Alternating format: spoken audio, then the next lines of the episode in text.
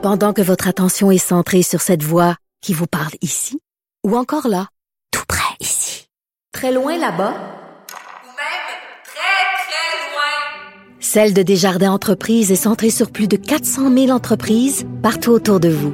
Depuis plus de 120 ans, nos équipes dédiées accompagnent les entrepreneurs d'ici à chaque étape pour qu'ils puissent rester centrés sur ce qui compte, la croissance de leur entreprise.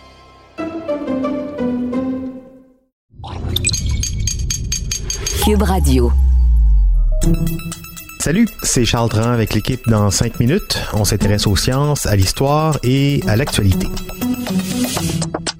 Aujourd'hui, on parle du goût et de l'odorat. La COVID-19 produit généralement une gamme de symptômes pseudo-grippaux, y compris une toux et de la fatigue, mais on sait maintenant qu'elle peut également provoquer une perte du goût et de l'odorat.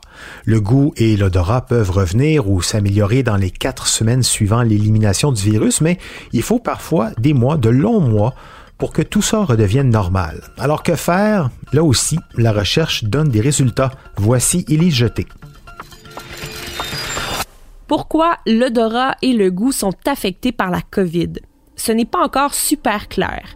Certains scientifiques pensent que le SARS-CoV-2, comme certains autres virus similaires, provoque une inflammation à l'intérieur du nez qui affecte les neurones olfactifs et gustatifs. En fait, le virus qui cause la COVID-19 se fixe à nos protéines ACE2 et c'est de cette manière-là qu'il entre dans nos cellules.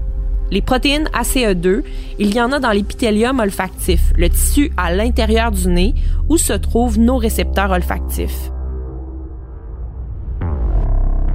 Une fois que le virus est entré dans ces cellules-là, il déclenche une inflammation. Les chercheurs pensent que c'est cette réaction inflammatoire qui fait perdre aux neurones olfactifs leur cils, qui normalement capturent les molécules aromatiques de lavande, d'eucalyptus ou de bacon.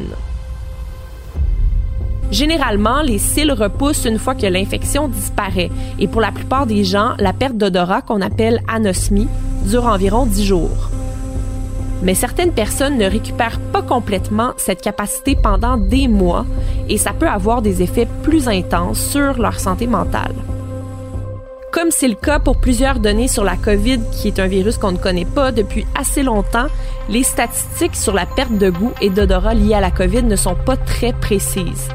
On dit que 40 à 85% des personnes atteintes de la maladie subissent à un moment ou à un autre une perte de ces sens-là. Le goût et l'odorat font partie intégrante de notre vie quotidienne. C'est donc très troublant de perdre ces sens-là. Lorsqu'une personne ne peut plus goûter ni sentir, elle peut subir des changements de poids corporel, par exemple, parce qu'elle n'apprécie plus vraiment les mêmes aliments qu'elle aimait auparavant. Au plus tard, quatre semaines après avoir attrapé la COVID, le goût et l'odorat reviennent. Donc, pour ne pas paniquer, on recommande de se rappeler souvent que c'est un état temporaire. Aussi, lorsqu'une personne ne peut plus goûter ou sentir correctement sa nourriture, on peut l'aider en prenant des mesures pour rendre les repas plus excitants. On peut par exemple choisir des plats avec une variété de couleurs et de textures en utilisant des herbes aromatiques et des épices pour des saveurs plus fortes, ajouter du fromage, des morceaux de bacon, de l'huile ou des noix grillées, tout ce qui va nous stimuler plus fortement les papilles. On peut aussi éviter les repas qui combinent de nombreux ingrédients. Quand on essaie progressivement de retrouver le goût, on aura plus de succès si on peut goûter, sentir identifier des aliments de façon individuelle.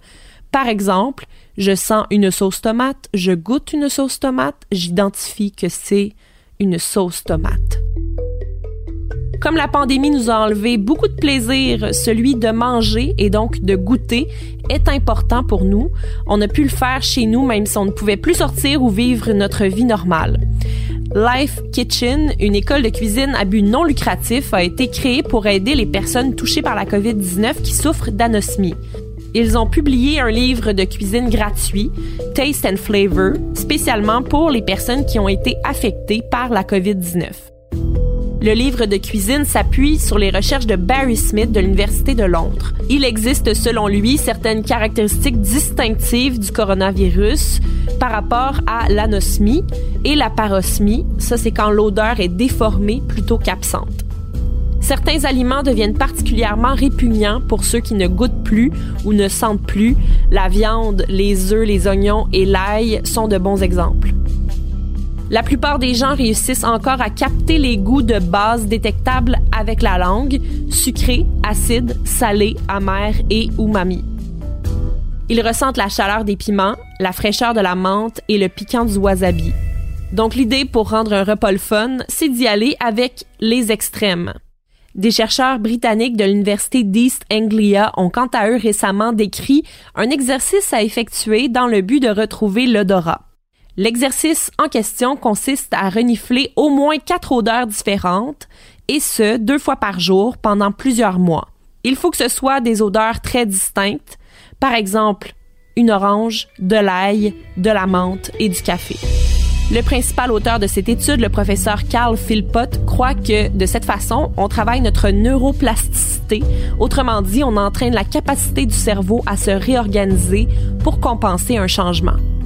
À l'heure actuelle, ce que les médecins prescrivent pour traiter l'anosmie est un traitement à base de corticostéroïdes qui est normalement utilisé pour traiter l'asthme en réduisant l'inflammation. Par contre, on n'a pas encore de preuves que ça fonctionne, donc les exercices qui consistent à se plonger le nez dans le sac de café, ça me semble tout indiqué en attendant. Et même si on n'a pas perdu le goût ou l'odorat, l'odeur des grains de café torréfiés, c'est magnifique et ça permet d'apprécier justement le plaisir de, de sentir les odeurs, du moins celles qu'on aime. Merci, Élie Jeté, c'était en cinq minutes.